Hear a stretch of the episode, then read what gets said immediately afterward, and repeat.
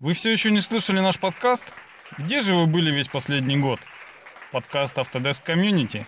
Подпишитесь на нас в iTunes или на сайте autodeskcommunity.ru. Мы расскажем вам все, что знаем о SAPOR, технологиях и методах проектирования, а еще о нашей жизни и нашей работе. Подкаст Autodesk Community. Мы такие одни. Добрый день, уважаемые слушатели нашего подкаста. Сегодня мы начинаем серию подкастов, посвященных технологии BIM. А, уверен, эта тема многим интересна, и мы хотели бы, имея определенный опыт в этой области, обсудить, поговорить, рассказать, с чего мы начинали, что мы видим интересного в этой технологии.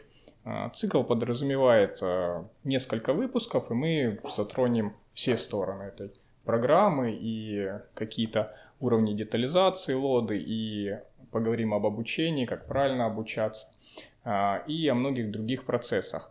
А, сегодня у нас первый выпуск, мы будем знакомиться, говорить а, в общем о BIM. У нас присутствует три участника нашей замечательной беседы. Это Алексей Лобанов и Игорь Рогачев. Я попрошу их представиться. Меня зовут Никита Тюков. Привет, друзья. Я Алексей Лобанов. Приветствую всех. Я Рогачев Игорь ну, собственно, я уже представился, мы все активисты сообщества пользователей Autodesk, каждый из нас, э, соответственно, специалист еще в какой-то области. Я архитектор, занимаюсь проектированием различных объектов, а, плюс специалист по технологии BIM по программе Revit, провожу обучение, внедрение по этой технологии и консультации. Я тоже, так же как и ты, Никита, архитектор, тоже занимаюсь архитектурным проектированием и параллельно обучением, внедрением систем автоматизированного проектирования, BIM. В частности, это касается Revit. Также занимаюсь вопросами BIM-менеджмента, то есть это и Nevis, и вообще то, что касается регламентирующих различных документов, постановки процессов и так далее. И плюс э, также занимаюсь Динамо, то есть это все, что касается автоматизации процессов проектирования, как рутинных, так и каких-то решений индивидуальных, уникальных задач – и формообразование. Вот. А, но я э, не архитектор. Вот. Являюсь экспертом в области информационного моделирования, специализируюсь именно на объектах инфраструктуры. То есть сейчас вот у нас предыдущий мои коллеги были именно в области архитектуры. BIM для архитектуры вещь такая понятная и уже внедренная, я бы сказал так. Я специализируюсь на инфраструктуре, то есть когда-то был сивилистом, потом э, расширил свой диапазон работы и перешел уже на работу в, в области BIM, но специализируюсь именно на инфраструктуре. Замечательно, это очень интересно. То, что среди нас присутствуют не только архитекторы, собственно, я не знаю, может быть, это мой круг общения, но в основном я общаюсь там с теми, кто именно занимается зданиями. Там, те, кто занимаются инфраструктурой и при этом являются экспертами BIM, ну, я знаю очень мало человек, и Игорь один из них, очень горд этому знакомству. А, на самом деле всегда интересно, а, с чего все начиналось. То есть, понятное дело, что мы достаточно давно работаем в технологии BIM, я, например, начинал работать, когда эта технология была настолько новая, что они вообще знали единицы там, ну и так, смотрели очень искоса, типа что-то там новенькое появилось, там mm-hmm. какая-то новая тенденция. А, давайте в двух словах расскажем, э, собственно, э, почему вы выбрали эту технологию, чем она на вас прельстила, ну и кратко, насколько сегодня вы удовлетворены, заинтересованы, есть ли перспектива. Начну с себя, собственно, начал знакомиться с программой проектирования еще там в 98-99 году. Это был Archicad 4.5.5.0, то есть там первой версии под Windows. Я в нем делал какие-то объекты, ну то есть я тогда уже понял, что на компьютере можно делать такую модель, а потом с нее получать там планы, чертежи, визуализацию. Потом, пока я учился в институте, я в основном работал в AutoCAD и 3D Max, причем на тот момент это как бы полностью удовлетворя... удовлетворяла потребностям. Оказалось, что большего не надо. В Максе можно сделать отличную визуализацию, отдельно там смоделировать все красиво, а в автокаде можно хорошо оформить чертежи. Я даже скажу больше, я вот не знаю, как у вас, а у нас в институте в начале 2000-х годов только-только даже Макс стал проникать. То есть до этого все пользовались традиционными способами подачи проектов там, и так далее, да. Я еще чертежи сдавал вообще в виде бумажном. Э, да, в виде ватмана. Да, да. Так, что... так и мы сдавали. Да. И сейчас сдают, собственно. Так вот, а когда я, собственно, перешел уже на такую более серьезную работу, столкнулся с рабочим проектированием, а, я сразу понял, что не, не вижу смысла развивать там вот это 2D черчение. То есть я понял, что повысить какую-то производительность, даже там личную, не то что организации, можно только там увеличивая мелкую моторику рук, а это явно имеет определенный предел. Вот, стал, вот прям серьезно стал а, рассматривать различные программы, которые могут мне в этом помочь. Я познакомился с немецкой а, программой, а, ой, выскочило из головы название. Ауплан? Не пос... Да, точно, Allplan. Я его скачал, посмотрел демо-версию, понял, что это настолько сложная программа, что, наверное, надо быть немцем, чтобы в ней работать, что там ну, вот настолько дотошно каждое действие. После этого работал в Архикаде год достаточно серьезно, там с совместным доступом.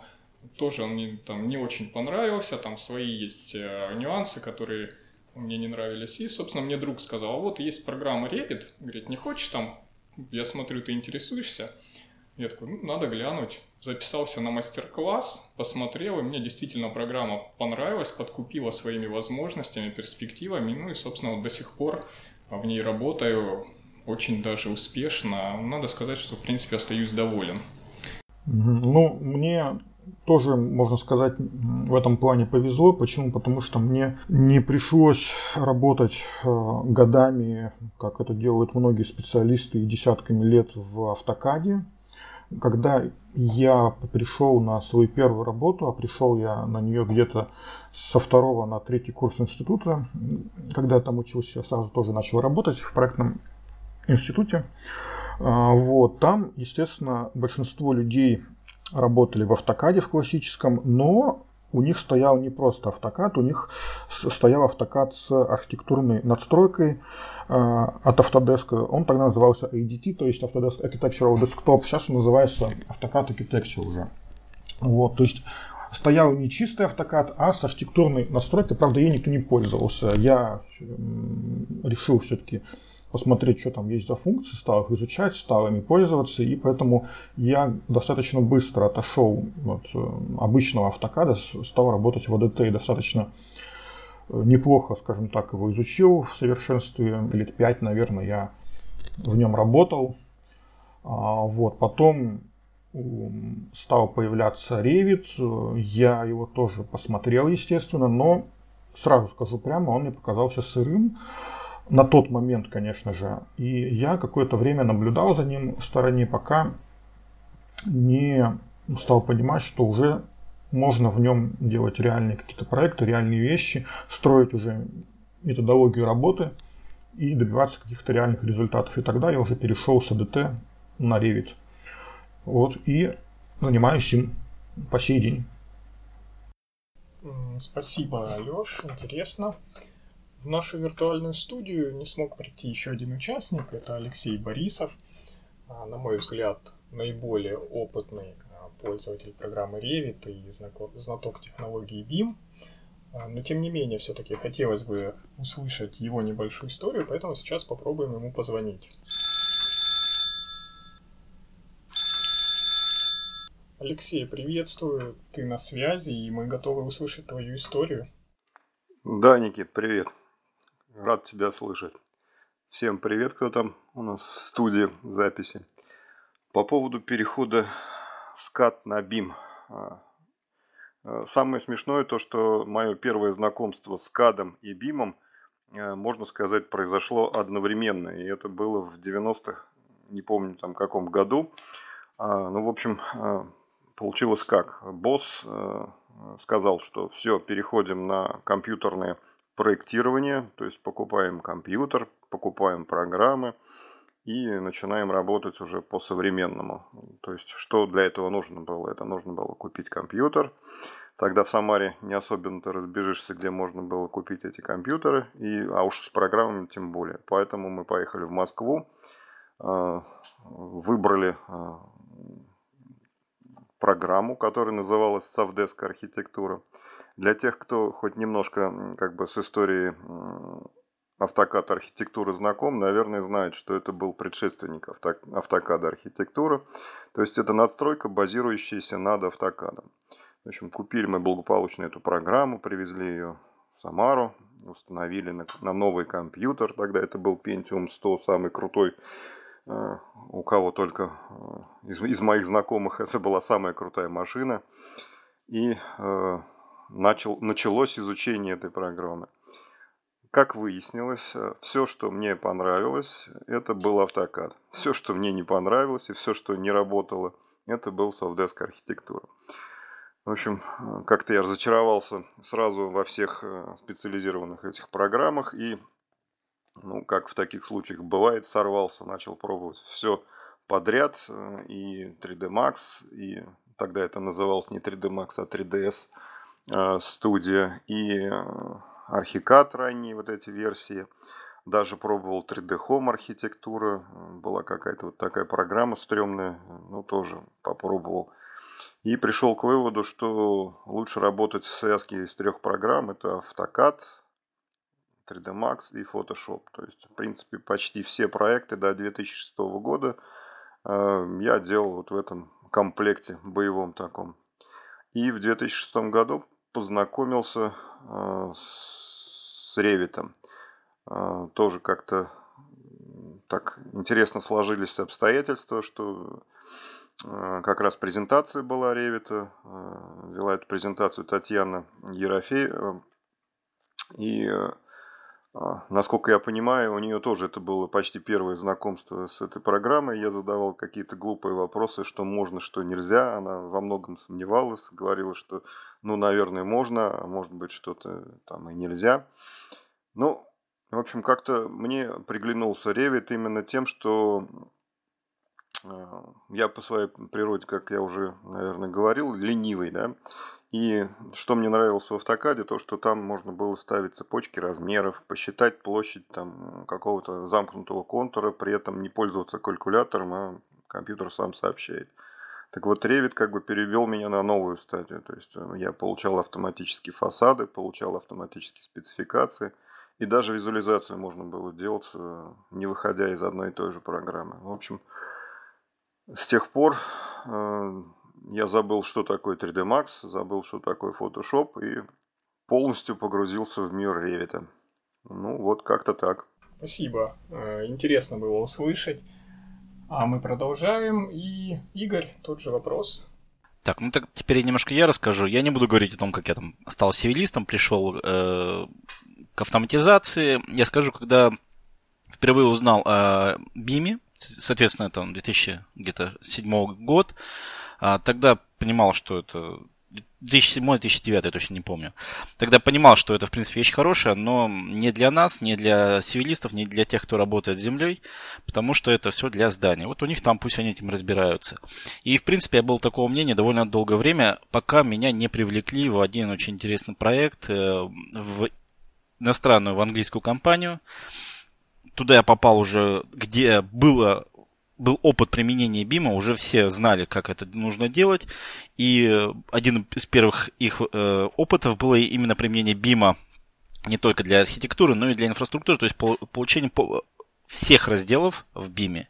И вот меня привлекли на эту, э, на эту работу, и тогда я увидел ту реальную мощь, которую предоставляет BIM я восхитился, мне крайне понравилось. Я начал заниматься этим вопросом, прорабатывать и прекрасно понимал на тот момент и сейчас понимаю, что в инфраструктуре это гораздо сложнее, но тем не менее это очень интересно и самое главное это правильно. То есть вот после того, как мне уже показали, что действительно инфраструктура может работаться в BIM и может это делать эффективно и давать гораздо больше не только самим э, инфраструктурщикам, но и тем же архитекторам, эко- экологам, всем на свете можно выдавать очень-очень интересные данные с помощью технологии BIM. Вот. Вот это очень э, хорошо, на самом деле, Игорь, что ты вот так вот повернул этот вопрос, поэтому плавно перейдем к следующему вопросу, который я бы как раз тебе и хотел задать, так как ты, э, по-моему, наиболее опытный знаток именно технологии BIM. А что, собственно, такое BIM? То есть вот мы сейчас говорили там, что вот программы есть, в которых мы работаем, они там работают по технологии BIM. Так а что же все-таки BIM? Можешь нам рассказать? BIM а, – это процесс. Вот как бы всегда, когда просят дать определение, вот самое коротенькое определение – это процесс. По сути, это наведение порядка в области автоматизации, потому что все работали кто как мог, была вообще анархия, да и сейчас есть. То есть где-то у кого-то лучше, у кого-то хуже, но по сути все равно осталась вся, вся та же анархия. BIM а, же позволяет систематизировать, структурировать ту работу, которая, которая может быть на предприятии. Самое главное выжить по максимуму из тех возможностей, которые предоставляет программное обеспечение.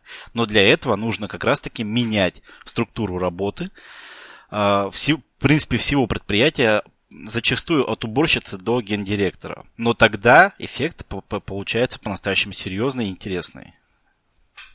То есть BIM это порядок, BIM это процесс. У меня где-то там есть э, более длинное определение. По сути, это грамотное использование современных программного обеспечения, э, SAP прежде всего, и э, системы документооборота. Все это должно быть систематизировано и правильно организовано. Вот как-то вот ну, так. Ну, то есть, если я тебя правильно понимаю, то в BIM могут участвовать любые программы или только которые имеют какие-то определенные признаки? Э, зачастую только определенные признаки, но в ряде, в ряде задач может быть, в принципе, применено любое программное обеспечение. Именно как базовое BIM программное обеспечение, оно имеет строго определенный набор признаков, которые нужно учитывать, всегда проверять, скажем так, чтобы это было. А вот в качестве вспомогательного там уже ничем не ограничены. Главное решить вашу задачу и получить необходимые данные. Ну хорошо, а как понять, работаем мы в технологии BIM или нет. То есть я так понимаю, что здесь а, важно, во-первых, чтобы была связь всех процессов, да, чтобы что-то не выпадало. То есть если мы что-то делаем, то оно должно передавать данные в автоматическом режиме в центральную модель или там в связанную модель, правильно или нет? Ну, не обязательно в автоматическом. Более того, в автоматическом, э, чтобы у нас все красиво обновлялось и выдавалось, это очень тяжело и зачастую даже не нужно. Хорошо бы, чтобы это можно сделать, но не всегда это возможно сделать. Самое главное, это то, что имеется единая информационная модель, и это не трехмерная модель. Это, вернее, это не только трехмерная модель. Построить сейчас красивую трехмерную модель, даже детально проработанную, не составляет никакого труда. В принципе, для, почти для любой организации. Ну, более-менее современной. А, важно то, как вы работаете с этой информационной моделью и что вы получаете из этой информационной модели. Если вы получаете рендеры, красивые картинки, максимум пару разрезов, это не BIM. BIM это как раз таки, когда постоянно идет информация как в модель, так и из модели. Вот это вот очень важно. Причем именно комплексное в рамках сразу нескольких специальностей, а не только, вот, например, там, а, раздел AR. То есть это прежде всего взаимодействие с информационной моделью. Ну, собственно, это понятно, что э, не может быть один раздел, и мы его назвали BIM, и все. А, ну, центральная модель, она действительно это вот как один файл какой-то единый? Или это именно просто налаженные взаимосвязи? Зачастую это налаженные взаимосвязи. То есть единый файл, вот в моей практике в основном это только единая сборочная модель э, для Невиса. А остальное разбросано уже в э, специальных местах, строго регламентированных местах, в строго регламентированном виде. Все это разложено по папочкам, сделано ссылочками, ну, опять же, в зависимости, какое программное обеспечение используется. И только вот единая информационная модель для работы с общей, общими данными, только это один файл. Но этот один файл состоит там, из десятков, сотен, а то и тысяч других файлов, трех, трехмерных или четырехмерных моделей, которые разбросаны по серверу.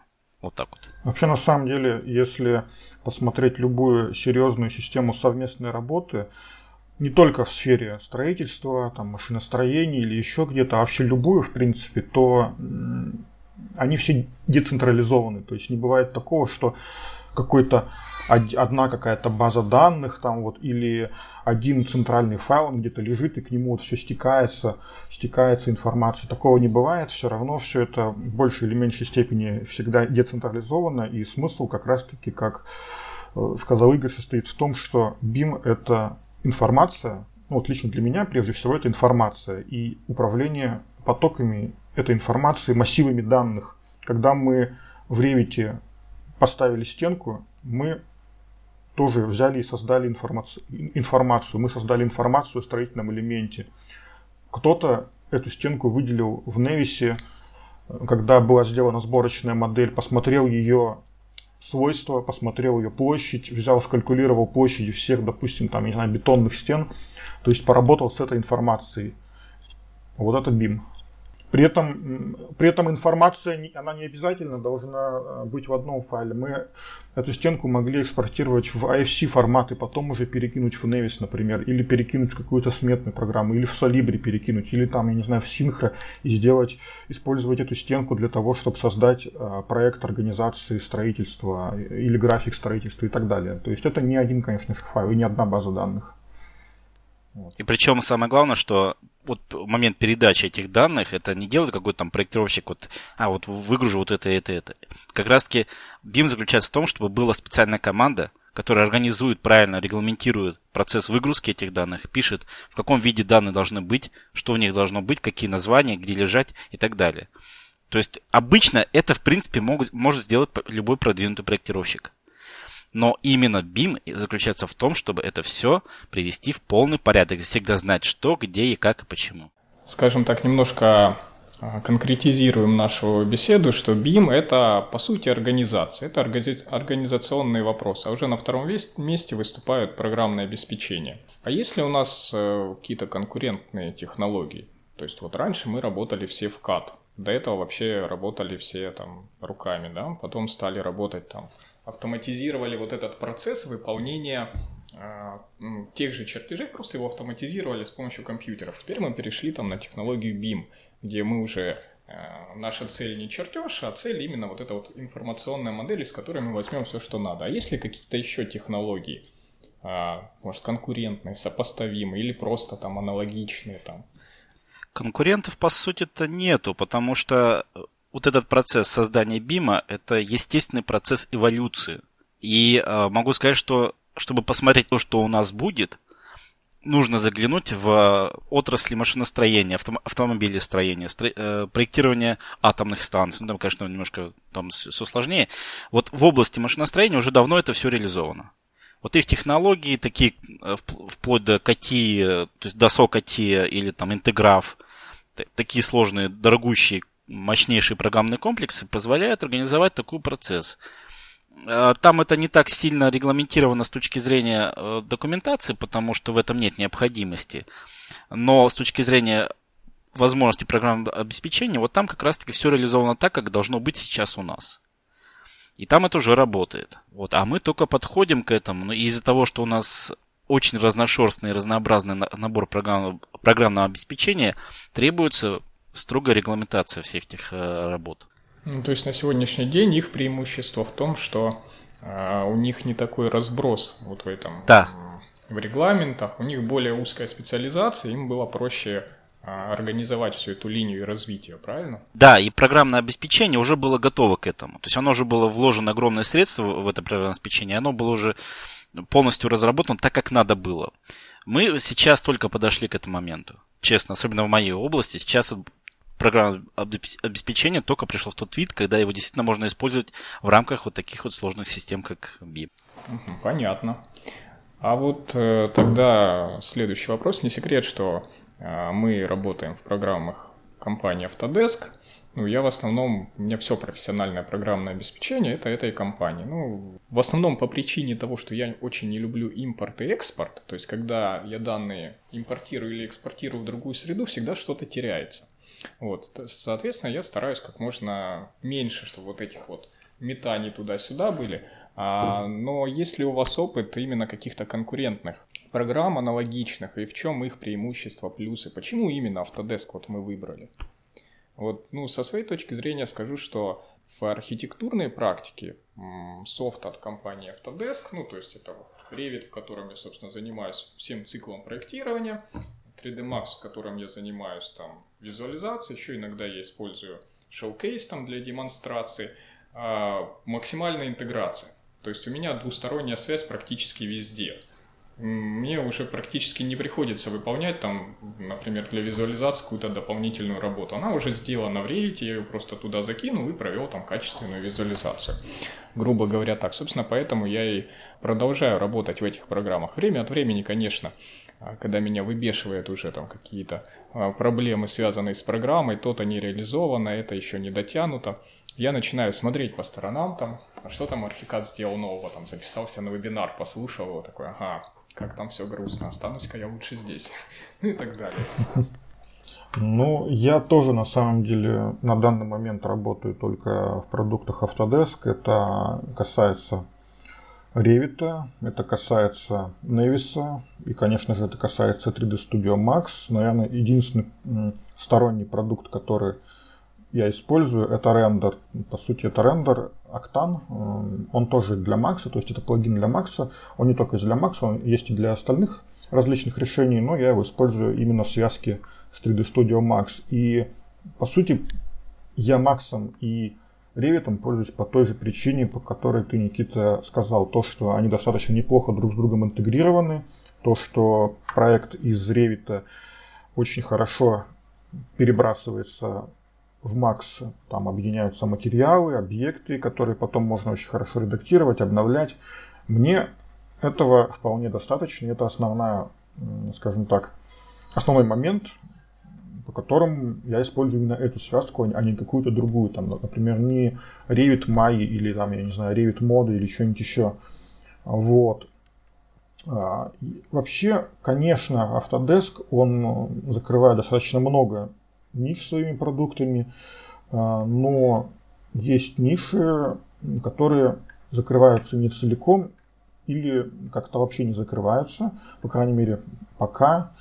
И для таких ниш, конечно же, существуют сторонние продукты, типа того, который я уже упоминал, например, Синха. Это продукт, у которого, по сути, нет аналогов, продукт профессиональный для создания и управления проектами строительства. Он работает с BIM-моделями или, например, тот же Solibri, который частично по функционалу перекликается с Nevis, но при этом имеет тоже свои ярко выраженные особенности, у которых нет аналогов. Мощнейшие особенности. Солибри, конечно, пере- да. перекрывает все. Это да. Да, да. Но с другой стороны, у Невиса есть очень хороший инструмент для создания э, выборок элементов, которого в, в том же Solibri нету, например. Вот. То есть у, у каждого есть свои плюсы и минусы. Кроме того, у Solibri, например, огромный минус, у него нету программных интерфейсов. То есть его под себя вообще никак не расширить, не допилить невозможно в принципе. У Nevis есть очень хорошие программные интерфейсы, то есть его можно допилить до практически любых нужд, которые индивидуальные, либо какие-то интересные, нетиповые задачи, его можно допилить и с успехом использовать. То есть Nevis можно использовать как платформу. Solibri используется как готовый продукты с коробки. Вот, то есть для каждого инструмента свои задачи. Ну а по-хорошему говоря, если переходить вот к настоящему серьезному, глубокому профессиональному использованию, применению BIM, то доработка программного обеспечения с а, применением API-интерфейса, прежде всего на VisWorks, оно станет в первую очередь. Да, да, конечно. То есть если вы просто уже внедрили BIM, то следующим шагом да, или даже в процессе внедрения BIM, будет как раз-таки доработка. То есть наличие программистов способных. Да. Это, да. да. А почему я использую Autodesk? Это все очень просто, я его знаю. Я его знаю до, это, на экспертном уровне. Готов ли я использовать другие программные обеспечения? Другое программное обеспечение? Да, конечно. Даже, даже если мне скажут, вот у нас есть проект, будете вести по нему BIM, но, мы, но делать мы будем на Bentley, например. Без вопросов, если мне обеспечите мощнейшую э, техническую поддержку, то будем делать на Bentley.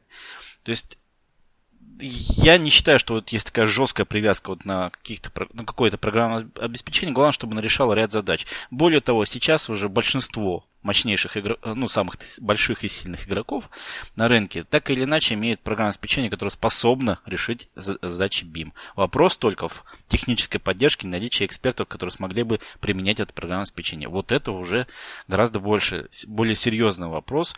И наличие экспертов или специалистов по этому программному обеспечению, это уже прямая политика самого вендора. Вот тут вот как раз-таки очень сильные позиции Autodesk. Они, Autodesk, конечно, выращивает специалистов э, буквально с детского сада, поэтому найти специалиста по Revit или по Civil гораздо проще, чем по плану, либо по Bentley Roads. Это факт. Кстати, ты вот, Никита, еще упоминал, э, я еще добавлю немножко, что периодически ты сталкиваешься с тем, что в Revit есть какой-то функционал, которого тебе недостаточно, либо он работает не так, как тебе необходимо.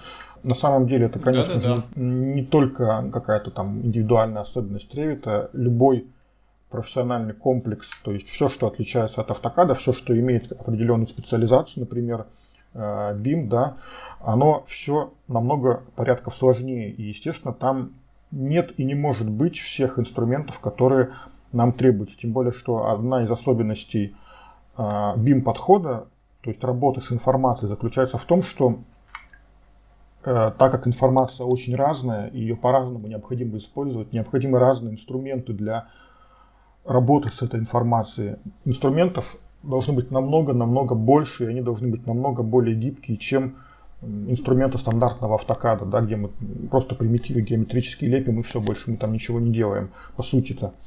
Э, поэтому, как уже сказал Игорь, вопрос расширения функционала программ при использовании BIM-подхода он действительно рано или поздно встает, вот, э, в разной степени, в том же даже Revit. И одна, почему одна еще из особенностей Revit, которая мне с недавних пор начала нравиться, это то, что под него стал появляться Динамо. То есть с помощью Динамо я могу забыть, ну, практически, будем так простыми фразами говорить, забыть о тех функциях, которых в Revit нету, либо есть, но мне они нужны в каком-то другом виде, я могу создать свои функции, свои инструменты и их в Revit использовать.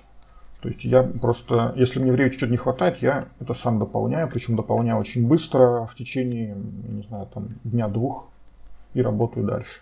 Ну, ну, в этом мы не сомневаемся, собственно, все твои наработки на виду и многих восхищают. Я думаю, что мы сделаем отдельный подкаст, именно там посвященный а, там, визуальному программированию, Динамо, и зададим вопрос, э, должен ли архитектор становиться программистом.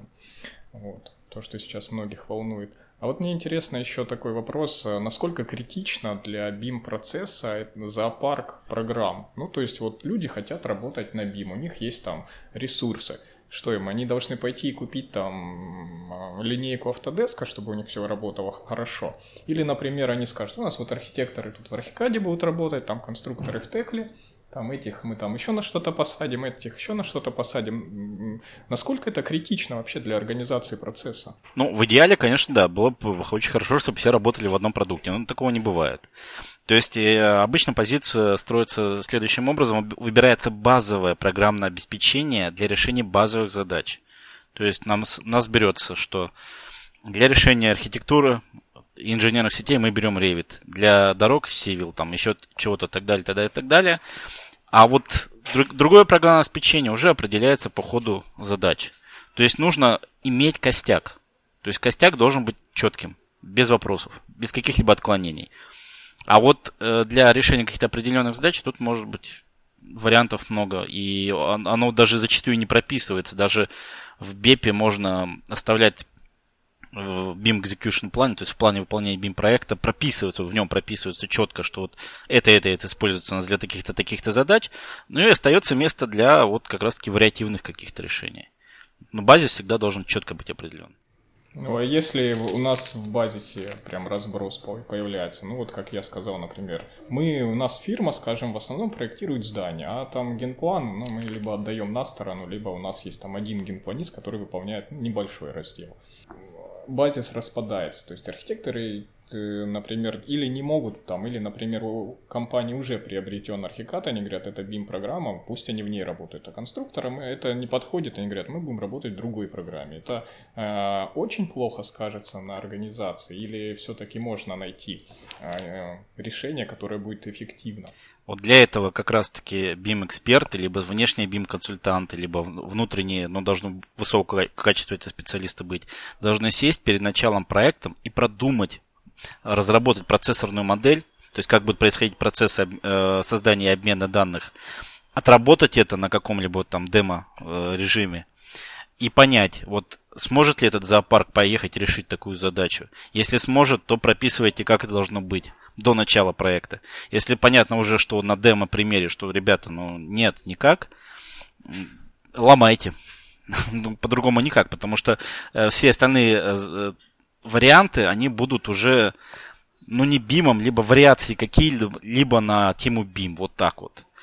Потому что уже полученный результат будет просто результат ради результата, а не то по-настоящему серьезное улучшение работ, которые необходимы, которые действительно дает BIM. Очень интересный вопрос – это технология BIM и творчества. То есть зачастую, когда я, например, общаюсь там с архитекторами, ну, особенно с теми, у кого есть уже, скажем, устоявшееся понимание своего процесса проектирования, заходит вопрос о BIM, они сразу говорят, а чем нам это поможет там, в нашей творческой деятельности. Вот. Ну, я обычно, естественно, а, оперирую тем, что это разные вещи, творчество и BIM. BIM – это организация процесса проектирования, творчество – это, собственно, ваша работа. Вот. Но а, есть такой момент, когда ты уже работаешь в этой технологии, а, как мы уже поняли, это технология, требующая определенного уровня знаний, квалификации, умения оперировать именно а, объектами а, способными иметь определенные свойства, ну, грубо говоря, нужно понимать, что там стенка должна быть выполнена так, ну, вот этим инструментом, да, а не просто проведена линией. А это не может не влиять на твой процесс формообразования. То есть ты как бы что-то придумываешь, но при этом у тебя все равно в голове остается та информация, что это же еще должно э, попасть в процесс. Как вы на это смотрите? Но с моей точки зрения, во-первых, все зависит от конкретного проекта, вот, который вы делаете. Потому что если, например, организация, она специализируется на строительстве, на проектировании, на строительстве жилья, например, это девелоперская какая-нибудь компания, у них э, проекты более-менее похожи друг на друга, скажем так. Либо они имеют один конструктив, либо они имеют там одни, скажем там, одинаковую отделку принципа делают. То есть понятно, что от проекта к проекту она разная, но э, принцип остается примерно одинаковый. И там уже можно использовать э, BIM сразу же на форескизном, на эскизном проекте. Причем я сейчас говорю не о тэпах, для которых BIM однозначно тоже можно использовать. То есть градостроительный анализ тоже можно уже начинать э, скажем так, используя BIM-подход, и это очень полезно и позволяет получать тэпы там, я не знаю, для кварталов, для целых районов буквально за один-два дня. А, я сейчас говорю о другом, а именно о поиске э, архитектурных решений, архитектурных решений, фасадных решений и так далее. То есть то, что является собой образ архитектурного объекта. Вот. Это можно тоже начинать делать. Но если у вас, скажем, все проекты разные, либо это какой-то уникальный, интересный проект с интересной архитектурой, то, э, конечно, э, надо сначала понять, какая у вас будет концепция, сделать ее либо, я не знаю, там в том же Максе, либо в скетчапе, либо можно сделать на салфетке просто-напросто скетчи, и потом уже поняв, какая будет концепция, какая будет идея, э, уже будет понятно, как его реализовывать в информационной модели, потому что информационная модель это как э, ты правильно сказал, Никита, она несколько в стороне от творчества находится. То есть она не для того, чтобы придумывать объекты, она для того, чтобы правильно структурировать информацию о объекте, который будет создаваться, и так, чтобы эту информацию потом было удобно использовать другим участникам жизненного цикла объекта, там, тем же самым службе заказчика, строителям, сметчикам, эксплуатационщикам и так далее. Ну, то есть ты считаешь э, что надо именно разделять и даже не стремиться к тому, что а, одно должно другому как-то помочь. То есть мы должны четко определить, где мы творим, а где мы проектируем, так что ли? В, цел, в целом, да. Опять же, я повторюсь, что если а, у вас уже или у организации проекты идут по накатанной, то они, конечно, могут уже с более ранних этапов, уже с этапов поиска архитектурных решений, образных решений использовать BIM. Таким образом, они, э, создавая эскиз или форескиз объекта, уже закладывают базу для следующей стадии, для там, стадии P, например. То есть у них объект сразу получается более проработанный на, на начальных сроках. Соответственно, там можно уже на начальных сроках начать оценивать более точно сметы э, там, или планируемые затраты, или тэпы и так далее. То есть это вопрос такой, с одной стороны творчество, оно несколько отделено от BIM, но с другой стороны нужно смотреть на конкретный объект, и BIM может э, в него каким-то образом проникать. Но это нужно без фанатизма делать, конечно. Ну, есть вероятность того, что это все приведет к излишней стандартизации и упрощению объектов. То есть ты понимаешь, что а, реализовать тебе, скажем, более там, простую форму в BIM будет проще, чем там, угу. если ты придумаешь что-то сложное. И вот эта мысль, она же не покинет твою голову уже. есть... Вот поэтому сначала нужно придумывать форму, потом э, думать, как ее надо будет реализовать, а не наоборот. Ну, если разделять, то не получится ли так, что нам нужен отдельный человек, который будет придумывать, и он не будет знать о BIM-процессе, а?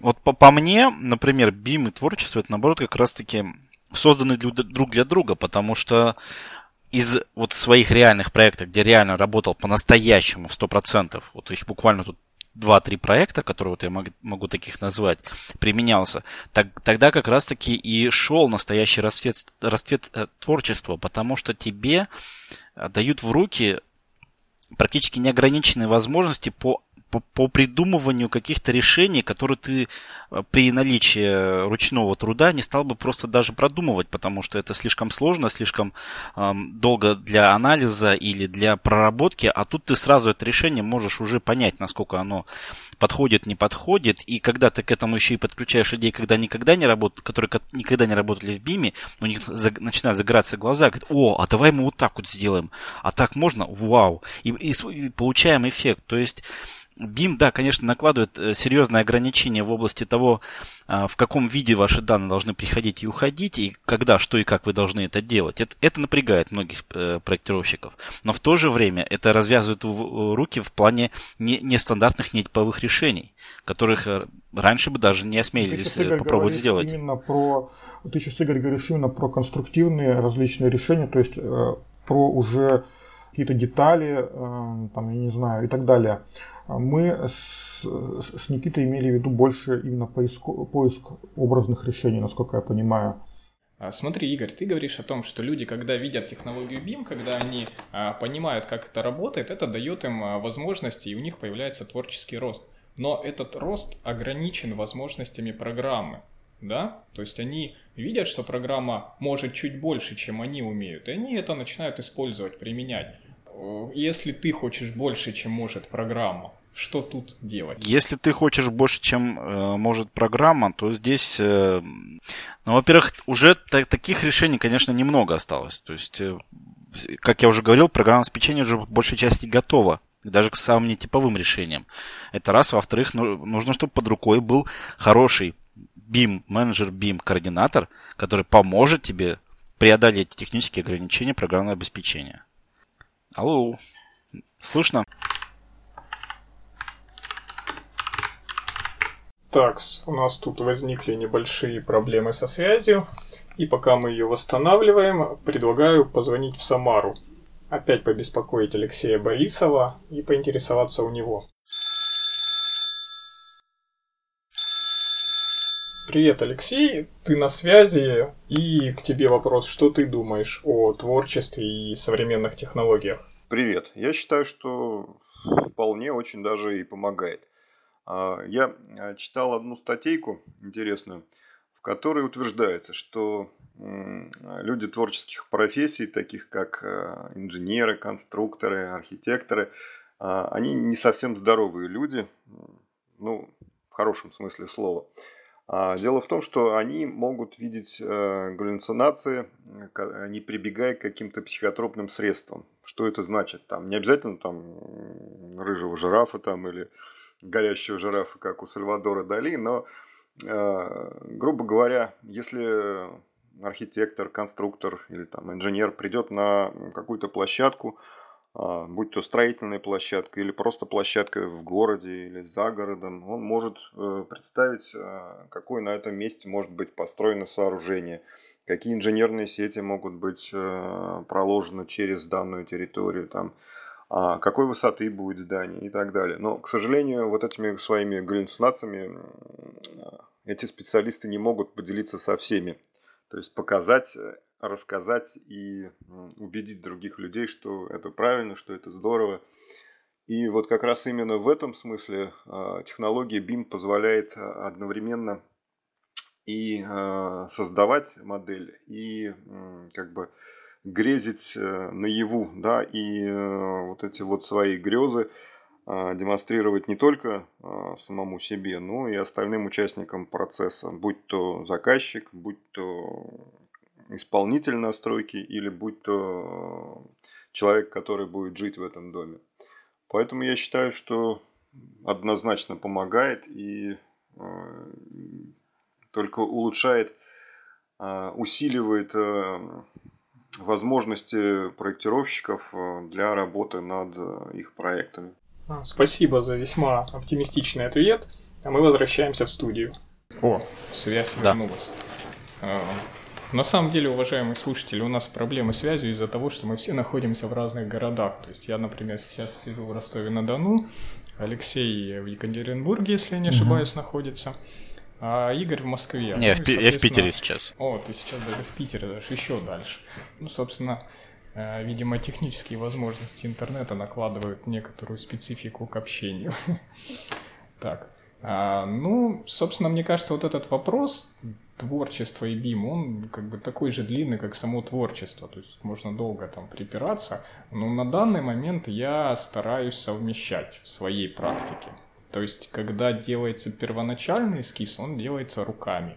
Потому что, ну, все-таки я мыслю лучше, когда рисую, именно в творческом плане. Когда идет процесс уже, скажем, у меня есть какое-то решение, ну, там, планировочное, например, я стараюсь э, рисовать и в то же время следить за тем, что происходит в программе. Это позволяет, ну, там, быстро узнавать какие-то размеры площади, там, например, я начинаю придумывать, и чтобы то, что я придумываю, можно было реализовать, я тут же проверяю это в программе. То есть вот иду таким путем. На самом деле, на мой взгляд, это получается достаточно интересно и быстро. Все-таки э, рассматривать творчество в чистом виде нельзя. Все мы работаем и зарабатываем деньги, все это должно укладываться во временные рамки. И в этом плане у нас есть еще одна тема для обсуждения на сегодня. Это а где, собственно, наиболее эффективен BIM? На ранних стадиях проектирования, то есть когда мы недосконально прорабатываем модель, или все-таки уже на рабочем проектировании? И что требуется для первого и для второго? На, наиболее всего BIM эффективен даже не для проектирования, а для заказчика полезен и эффективен. В этом плане даже, ну, лично мне, как проектировщику, да, даже кажется немножко несправедливым, что при том же самом внедрении информационных моделей основная нагрузка ложится на проектировщиков, потому что у них самый большой цикл обучения, у них самый большой цикл внедрения, у них больше всего ПО надо закупать, и как бы этот вот переход, да, скачок, он наиболее тяжел для них, но при этом выгоду все равно от BIM а, получает заказчик, служба заказчика, там, служба строительного надзора и так далее. То есть, ну и, конечно, эксплуатационщики, если они включаются потом в работу и используют эту модель уже при пусконаладке, при э, работе с созданием, при обслуживании активов здания и так далее.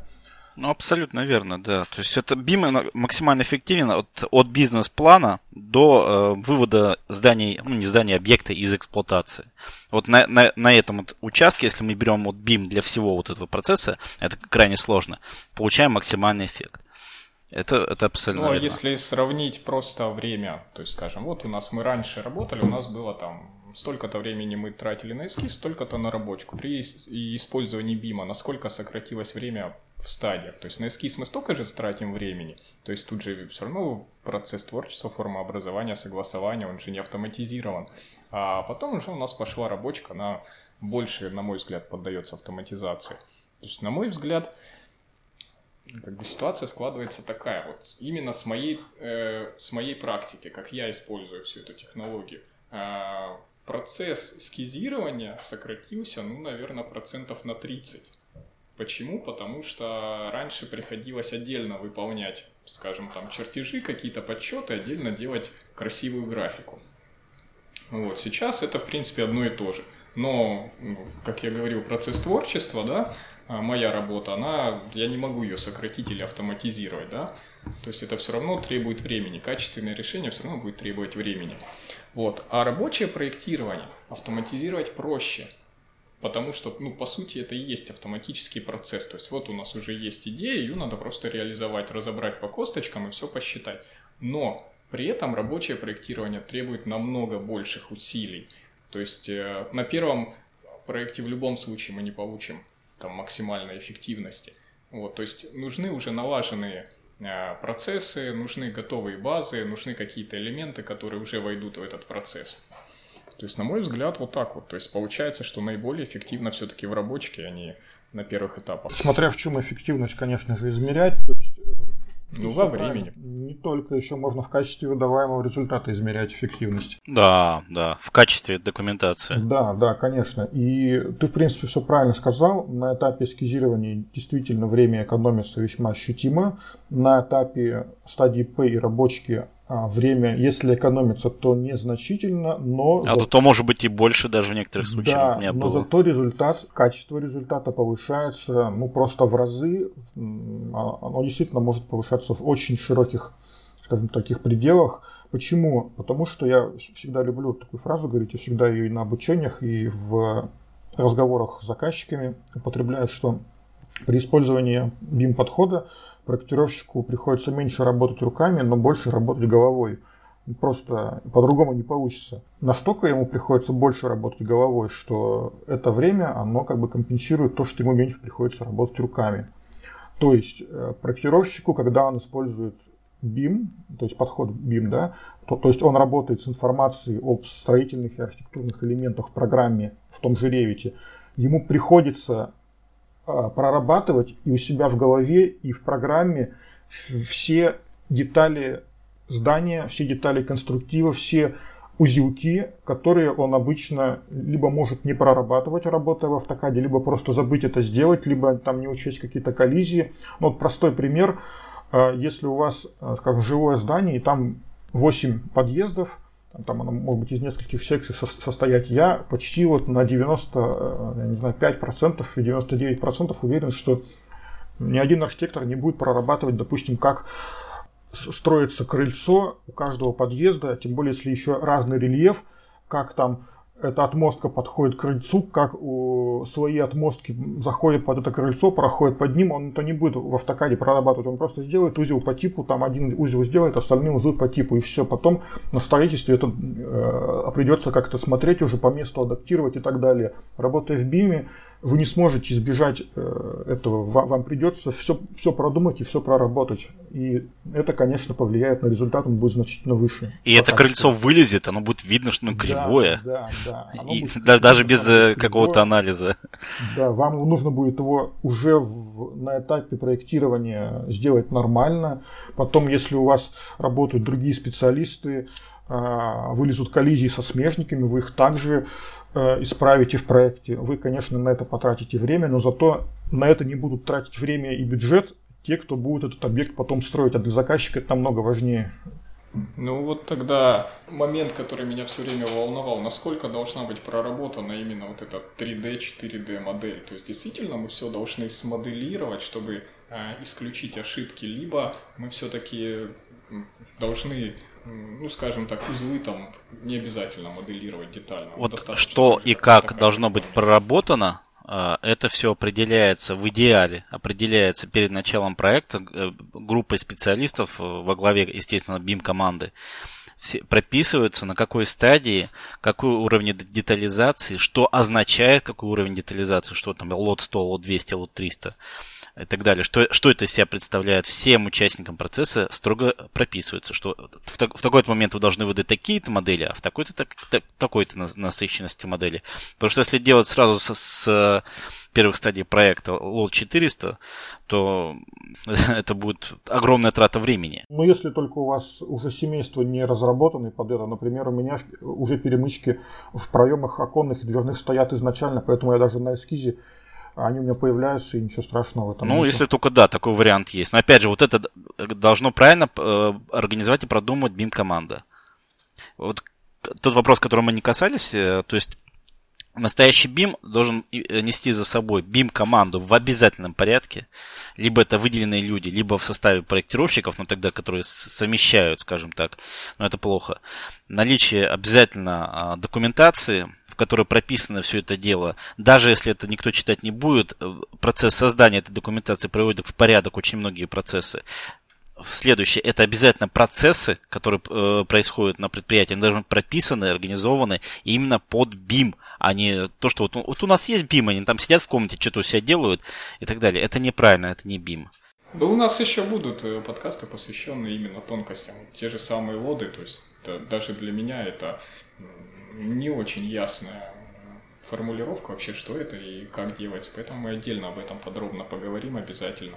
Но вот... Э, Для этого выпущен BIM стандарт, открытый, бесплатный, отечественный. А, да, вот. BIM, BIM стандарт, кстати. О BIM стандарте тоже поговорим э, обязательно.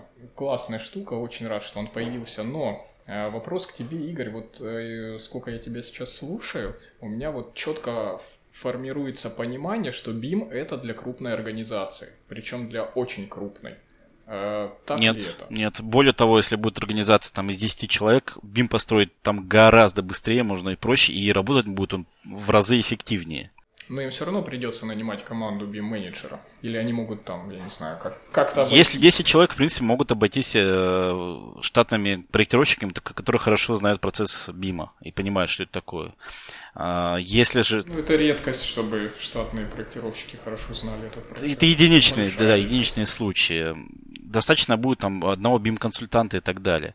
А если большая организация, там больше уже 10-15 человек, э, проектировщиков реально работающих, то, конечно, уже нужно переходить к BIM-команде. Сначала это может быть один человек, потом уже в зависимости от проектов и от количества э, специалистов э, она должна, должна расти. Самое большое, то, что я встречал, ну, реальную BIM-команду, которая действительно вела на себе BIM, но это 4 человека, один BIM-менеджер, 3 BIM-координатора. Но это под большие проекты. Интересно, интересно.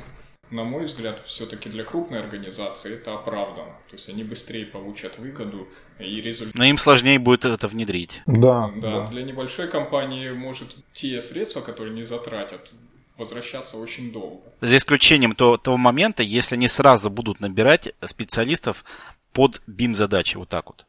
То есть, если э, э, проектировщик, то он сразу должен владеть всем необходимым программным обеспечением. То есть, на сегодняшний момент проектировщик, который владеет BIM-программами, намного более востребован на рынке, чем просто хороший проектировщик. Так? Для архитекторов уже да. А для остальных специальностей как повезет. Я бы вот так вот сказал. Но думаю, вот буквально еще год параметры в, в умения вписываться в BIM-структуру, то есть владеть необходимым программным обеспечением и знать, как его применять, уже станет по-настоящему серьезным. Я бы даже сказал, что среди архитекторов уже появляется конкуренция именно архитекторов-ревитчиков, потому что найти архитектора-ревитчика, в общем-то, уже не такая большая проблема для организации. А вот найти другого специалиста-ревитчика, это касается и конструкторов, и инженеров, и особенно электриков. В электрике там вообще пропасть это огромная проблема на данный да, момент. Да, рекомендации такие, если вы хорошо будете знать Revit, именно не только в разделе AR, то, ребята, у вас в скором времени будут отрывать с руками. То есть на, мой прогноз просто на ревитчиков к концу этого года будет уже запредельный. Вот если так на, наблюдать динамику, то очень много пошло, несмотря вот на кризисное, в принципе, время, очень много, даже на HeadHunter, если просто прошерстить, постоянно обновляются э, вакансии именно с хорошим знанием Revit. Ну, я думаю, что на этой оптимистичной ноте мы и будем завершаться, а то мы по времени уже немножко затянулись. Спасибо, э, что поучаствовали в подкасте, получилось интересно, ну, мне во всяком случае, надеюсь, нашим слушателям тоже. Пишите нам обязательно в комментариях к подкасту ваши вопросы, что вы еще хотите узнать, услышать. А, может быть, у вас есть интересная тема, и вы хотите поучаствовать, это легко организовать. Мы с радостью послушаем интересных людей, пообщаемся. А, можете писать мне на почту, она будет в шоу-нотах э, nikita.tюков.autodeskcommunity.org и обязательно подписывайтесь на наш подкаст, э, следите за новыми выпусками. Да, очень, очень понравилось, очень хочется поучаствовать еще. Тем для обсуждения огромное количество, тут можно часов 10 разговаривать, поэтому надеюсь на следующую встречу, на следующие интересные темы. Всем пока. Да, друзья, до свидания. Идея, на самом деле, у Никиты очень хорошая, делать целый цикл подкастов, поэтому я думаю, что мы еще с вами услышимся и пообщаемся на другие темы, связанные с BIM, коих очень и очень много. Так что всем удачи. Всем счастливо. Спасибо. Подкаст Autodesk Community. Все любят подкасты Autodesk Community.